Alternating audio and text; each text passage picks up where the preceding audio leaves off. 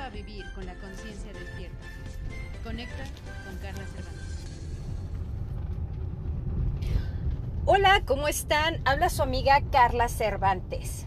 El tema de hoy que vamos a tratar es, realmente es importante la figura paterna dentro de la crianza de los hijos, hombre o mujer. Bueno, todo mundo en este tiempo se está manejando mucho que el divorcio está de moda. Y no, no es que esté de moda. Lo que pasa es que desde el momento en que empezaron con lo del empoderamiento de la mujer, que es algo tan increíblemente bueno, pero que no todo mundo entiende lo que es correcto empoderamiento. Esta palabra yo siempre la estoy explique y explique porque la gente cree que empoderarse es ser más que otro, competir y no. Empoderarse desde un principio es aceptarse tal y como uno es y ver sus aptitudes, sus debilidades y actuar en consecuencia para poder obtener sus objetivos propios. Objetivos ya sean personales, emocionales, profesionales, etcétera. Pero hay mucha gente que no llega a entender que estos objetivos tienen que ser acorde a tu desarrollo personal propio, no competencia.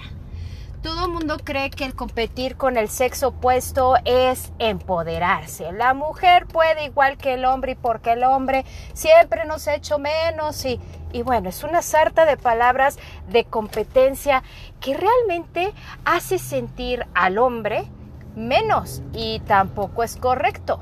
Ni el hombre ni la mujer son más solo que tienen aptitudes, cualidades diferentes y cada ser es diferente. Puede haber un excelente arquitecto como una excelente arquitecta. Si aprendiéramos a ver que realmente el enfoque de las mujeres y de los hombres son tan opuestos que se complementan, no hay competencia, hay complementación. Ser una mujer empoderada es reconocer también las habilidades del sexo opuesto, no solo de eh, las personas que tiene tu mismo género. A ver, veamos esto muy importante. Empoderar. Viene de la palabra em, que significa uno mismo, y poderar es el poder que nos damos. El darnos el poder a uno mismo es sacar lo que somos a base de, nuestra de nuestro propio coraje personal. El coraje no significa vamos a estar discutiendo con todo mundo. El coraje es el arrojo o la capacidad de enfrentarnos a nuestros propios miedos a pesar de tenerlos. El decir trabajo y tengo que presentar este proyecto a pesar de de mis miedos y lo voy a lograr porque sé que puedo hacerlo y tengo la capacidad de confiar en mis aptitudes, en mis debilidades y fomentar el crecimiento de mis aptitudes y trabajar mis debilidades. Eso es empoderar. Pero como es, hay muchas, sí, hay muchas personas misóginas, que eso sí es muy importante, y muchas feministas que son como obsesivos de ambos extremos, que entonces se vuelve competencia y se vuelve ya lucha entre géneros. Tristemente las personas se manejan así y hay cabezas o seres que empiezan a jugar con estas necesidades de revalidación personal para manejar multitudes. Bueno, tristemente hay mucha gente que dice, yo represento el feminismo a todo lo que da porque los hombres siempre nos han pisoteado. Entonces nos unimos todas las mujeres para hacer valer nuestros derechos. Eso está bien. Pero cuando ya dicen, a pesar de que esto nos hicieron los hombres, tenemos que ponerlos en su lugar y enseñarles que somos más fuertes que ellos y tenemos toda la capacidad de tener lo mismo que ellos o más porque ellos son más débiles o son más ineptos o son más y empiezan a agredir el género opuesto. Esto está equivocado. Eso ya se llama fanatismo y eso se llama manipulación de multitudes. En la psicología social que ahora ha tenido mucho auge y que la cual yo estoy certificada y he estado en tantas pláticas de esta psicología social actual, está manipulada por la falta de valores y la necesidad de atención emocional de las personas. Principalmente los que son chicos, desde la adolescencia hasta los de la tercera edad. Se maneja todo esto de psicología social en cuestión de manipulación de multitudes o de grupos este, que se manejan como niños, adolescentes, adultos, adultos mayores. Una manipulación tan grande sea en mercadotecnia, sea en política, sea en moda, música. Bueno, en tantas ramas se utiliza esto de la psicología social en detrimento de las mismas personas con tal de conseguir personas y seguidores que les den like o que los puedan seguir. Está muy famoso este chico uno que bueno, es una persona homosexual, pero hace tantas y tantas cosas en exageración para atraer a sus seguidores de que el ser homosexual tienes que ser excéntrico, tienes que ser lo que no otros harían. Y no es que realmente él se atreva a hacerlo, solo es mercadotecnia. Está vendiendo una imagen, su personaje ya está muy creado y todos los que no se atreven a hacer ciertas cosas, bueno, dicen, es que es mi máximo, él sí se atreve, se maquilla, se pone tacones, se cae, se hace sus videos, hace y hace y hace. Yo quisiera hacerlo, pero ellos no se permiten hacerlo. Entonces, ¿qué hacen? Siguen al que sí lo hace. Eso es una forma de manipulación en psicología social. Por eso el padre y la madre son tan importantes en el desarrollo de los hijos porque desde ahí comienza lo que es la programación de la mente de los chicos. Son tan importantes ser hombre, ser mujer, el papá, la mamá. Tienen que saber que lo que es ser padre o madre son roles que nosotros aceptamos al tener un hijo. No es que sea más importante el papá o la mamá. El papá nunca va a sustituir el rol y el concepto de mamá dentro de la mente y la programación mental de sus hijos.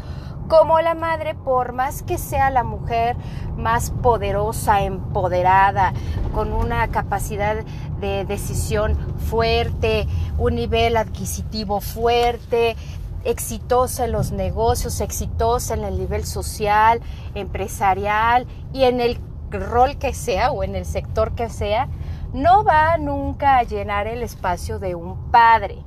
Tenemos que entender que esa parte de lo que es el rol paterno y materno son exclusivos de ellos.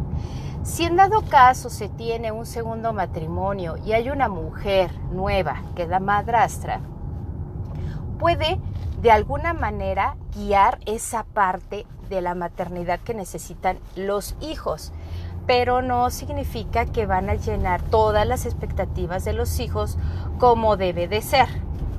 Y no están obligadas a hacerlo. Eso le corresponde a la mamá y le corresponde al papá su rol. Si en dado caso hay fallecimiento, eh, los chicos van a buscar patrones en sus abuelos, tíos, pero esa falta de madre o padre va a estar existente. Ellos tienen que lidiar con ello. Y como dicen, lo que no te mata te fortalece, es cierto, pero van a buscar patrones semejantes para poder desarrollar esa parte necesaria de su padre y madre mental y psicológico.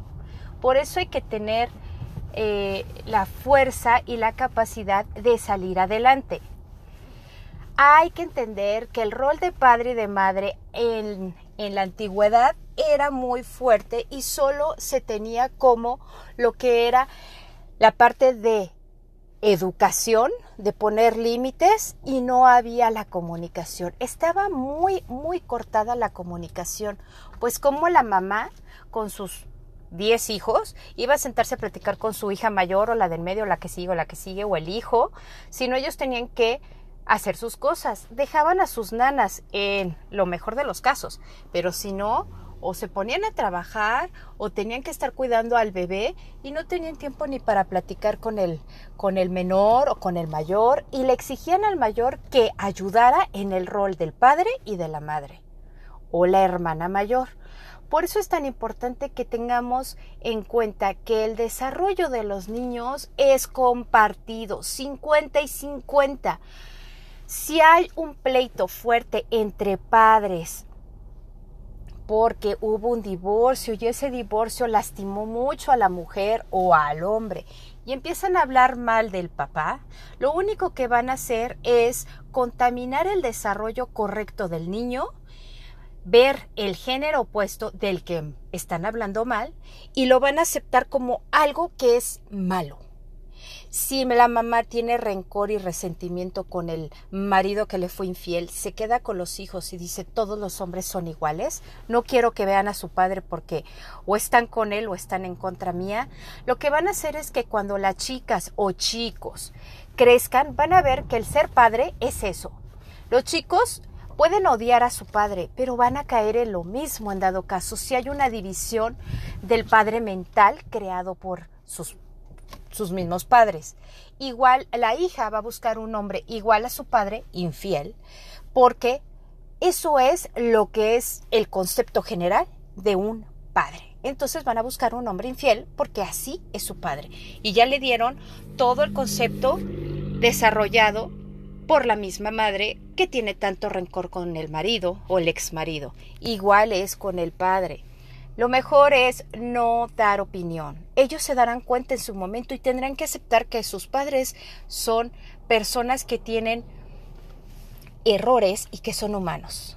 Que ese superhéroe en la parte infantil pequeña, la primera etapa de la infantil, ya no son, ya no existen esos superhéroes, ya los están viendo como personas adultas cuando ya pasan más o menos la adolescencia, ya tienen como 16, 17 años y verán que ellos también tienen la capacidad de perdonarse, que sus padres, aunque los idealicen, son hombres y son mujeres y que eso no delimita que van a hacer lo que ellos necesitan que hagan.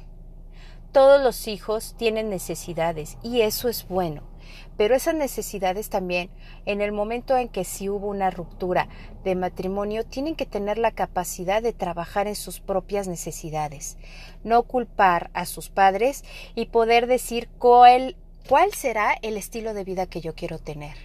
Por eso, seamos un poquito más empáticos con el género opuesto, con tu pareja, que si no salió bien el matrimonio, se vale, se vale que no salga bien. Hay que tener la capacidad de decir, bueno, no somos perfectos, no funcionó, pero el mejor, el mejor desarrollo para nuestros hijos es llevarnos bien. Los invito a que siempre vivamos con la conciencia despierta. Lo que vivimos no es tan malo. Hay aprendizajes y lo que todo lo que creemos que es imposible de resolver no es imposible.